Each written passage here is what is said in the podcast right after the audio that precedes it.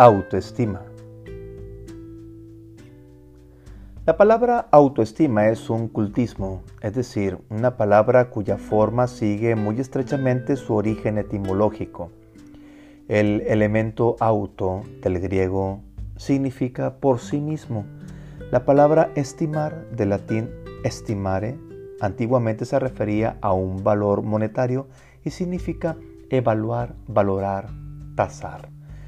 La autoestima es la imagen positiva que tenemos de nosotros mismos o también se puede definir como amor propio. Si los padres le dicen a sus hijos cosas como eres un tonto, eres un maleducado, nunca llegarás a nada, el niño se lo cree y construye ese paradigma de sí mismo. Para que los niños tengan una alta autoestima, no es suficiente no decirle estas afirmaciones, ni tampoco solo decirles palabras bonitas o quererles, sino satisfacer sus necesidades básicas de atención, afecto, reconocimiento y aceptación incondicional que toda persona requiere para vivir en plenitud. Carlos Rafael Cabarrús habla de la autoestima de la siguiente manera. Valorarte objetivamente y valorar objetivamente a los demás significa aceptarte y aceptar a los otros como personas con dos rostros en su corazón, un rostro herido y un rostro de potencialidades. Entonces, cuatro elementos definen tu adecuada estima.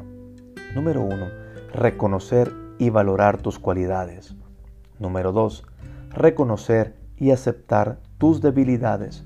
Número tres, reconocer y nutrirte de las cualidades de los demás. Número 4.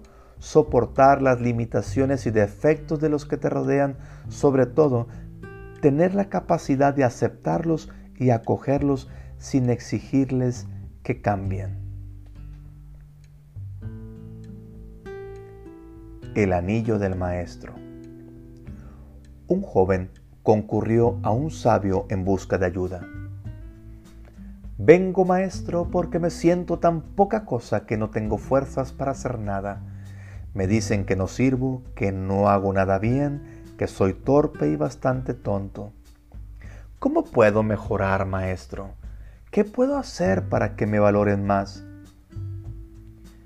El maestro, sin mirarlo, le dijo, Cuánto lo siento, muchacho, no puedo ayudarte.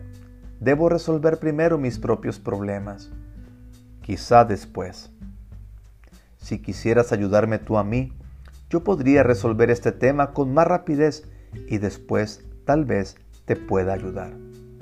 Eh, encantado, maestro, titubeó el joven, pero sintió que otra vez era desvalorizado y sus necesidades postergadas.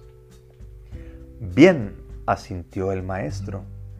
Se quitó un anillo que llevaba en el dedo pequeño de la mano izquierda y dándoselo el muchacho agregó, toma el caballo que está allí afuera y cabalga hasta el mercado. Debo vender este anillo para pagar una deuda. Es necesario que obtengas por él la mayor suma posible, pero no acepten menos de una moneda de oro. Vete y regresa con esa moneda lo más rápido que puedas. El joven tomó el anillo y partió Apenas llegó, empezó a ofrecer el anillo a los mercaderes. Estos lo miraban con algún interés hasta que mm, el joven decía lo que pretendía por el anillo. Cuando el joven mencionaba la moneda de oro, algunos reían, otros le daban vuelta la cara, y solo un viejito fue tan amable como para tomarse la molestia de explicarle que una moneda de oro era muy valiosa para entregarla a cambio de un anillo. En afán de ayudar, alguien le ofreció una moneda de plata y un cacharro de cobre, pero el joven tenía instrucciones de no aceptar menos de una moneda de oro, así que rechazó la oferta. Después de ofrecer su joya a toda persona que cruzaba en el mercado, unas más de 100 personas, abatido por su fracaso, montó su caballo y regresó. ¿Cuánto hubiese deseado el joven tener el mismo esa moneda de oro? podría habérsela entregado al maestro para liberarlo de su preocupación y recibir entonces su consejo y su ayuda. Maestro, dijo, lo siento, no es posible conseguir lo que me pediste. Quizás pudiera conseguir dos o tres monedas de plata, pero no creo que yo pueda engañar a nadie respecto del verdadero valor del anillo. Qué importante lo que dijiste, joven amigo, contestó sonriente el maestro. Debemos saber primero el verdadero valor del anillo. Vuelve a montar y vete al joyero. ¿Quién mejor que él para saberlo? Dile que quisieras vender el anillo y pregúntale cuánto da por él. Pero no importa lo que ofrezca, no se lo vendas. Vuelve aquí con mi anillo. El joven volvió a cabalgar.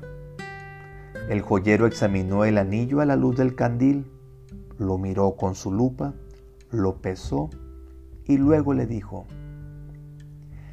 dile al maestro muchacho que si lo quiere vender ya, no puedo darle más que 58 monedas de oro por su anillo. ¿58 monedas? exclamó el joven. Sí, replicó el joyero. Yo sé que con tiempo podríamos obtener por él cerca de 70 monedas, pero no sé si la venta es urgente. El joven corrió emocionado a casa del maestro a contarle lo sucedido. Siéntate, dijo el maestro después de escucharlo.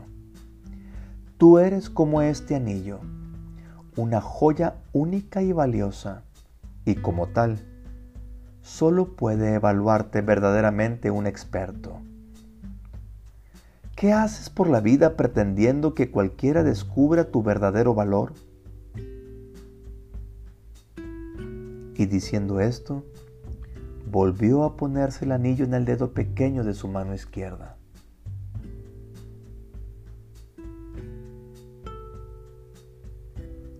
Ama a tu prójimo como a ti mismo. Mateo 22, versículo 39.